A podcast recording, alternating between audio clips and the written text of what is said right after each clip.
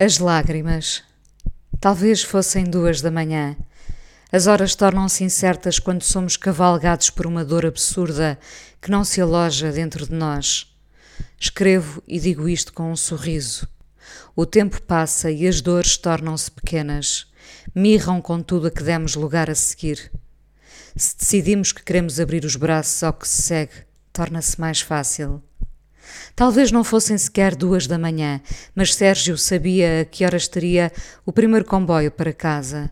Faltava tanto, faltava tanto que na confusão e nos atropelos do tempo em que os podíamos ter na rua, eu decidi: vou levar-te a casa de táxi.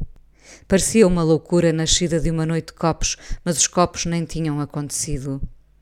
Eu tinha vivido um pequeno desgosto de amor daqueles que pensamos não repetir com a idade a avançar, daqueles que fazem com que os amigos perguntem: Achas que não te vais magoar? E na verdade, quem pode responder? Nunca os próprios. Os próprios só podem dizer: Tenho de viver isto e o resto logo se vê. E sim, mil vezes estar a limpar as lágrimas depois de ter vivido do que não ter por que chorar. Duas e pouco da manhã, eu e Sérgio, um amigo doce e meigo que tinha sempre as palavras certas no canto da boca e ao centro do coração, apanhámos um táxi. Eu disse ao homem do volante para irmos até Carcavelos, pela marginal. Levei Sérgio a casa, deixei-o com um abraço e um agradecimento que ficou para a vida. Há pessoas que marcaram momentos em dias vagos, enchendo-os de qualquer coisa, dando-lhes corpo, amor, um destino, uma razão um abraço e estava de volta a Lisboa, no mesmo táxi, pela mesma marginal. Na rádio, uma lista de canções indistintas não trazia qualquer rumo à noite. As pessoas querem é ter algum barulho de presença, um ruído sem sentido que as faz sentir acompanhadas.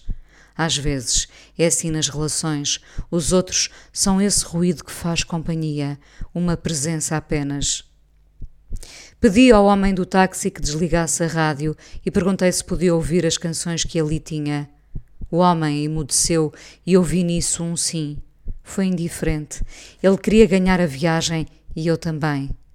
Nessa altura, depois do desgosto que vivera, era o álbum Carrie and Lowell de Sufjan Stevens que eu via todos os dias, a todas as horas e agora também de madrugada na marginal. Quando as canções rasaram a maré, deixei-me começar a chorar. É uma sensação estranhamente libertadora estar num carro de onde nunca mais me lembrarei, da cara do condutor, do cheiro, da matrícula, e sentir um conforto súbito por poder desapertar o cinto de segurança que me segurava as emoções ali por um triz. Quando vivemos desgostos destes, súbitos, pequenas coisas farão com que a voz trema e as lágrimas caiam sem controlo o embaraço da emoção no embate com a razão. Chora-se por isto, menina.